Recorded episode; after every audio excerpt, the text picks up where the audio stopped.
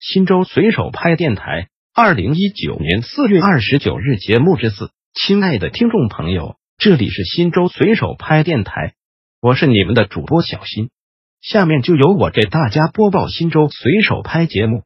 您也可以关注新州随手拍微信公众号 p p 零三四零零零，或者进入新州随手拍官网 w w w 点零三四零零零点 g o v 点 c n 反映问题，互动交流。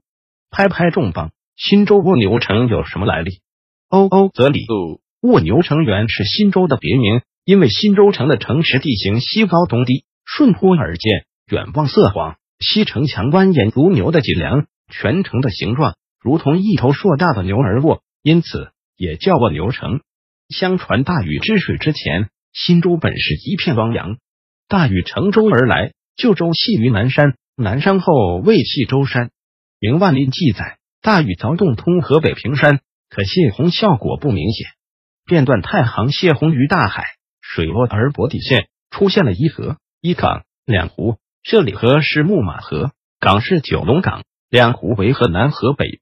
不知什么时候，东边来了一头神牛，到了新州后变成巨牛，卧到九龙港上，头向东，尾巴向西。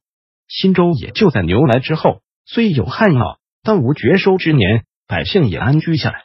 后来巨牛消失后，这里筑起了城池，牛头牛尾都成了村子。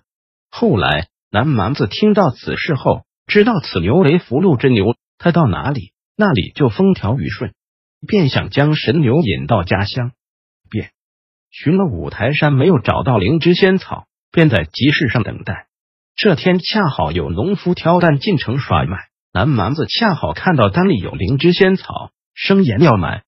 可这时，一头牛伸出舌头欲叼仙草，南蛮子立即准备套牛，接着谋地一声高叫，牛追着尾巴，受惊狂奔，投在东街南面的深潭之中。接着城门边的一个肚子塌了，才知这神牛仍隐在新州城中。东街南面的深潭从此叫牛藏坡。新州随手拍电台，本条节目已播送完毕，感谢您的收听，再见。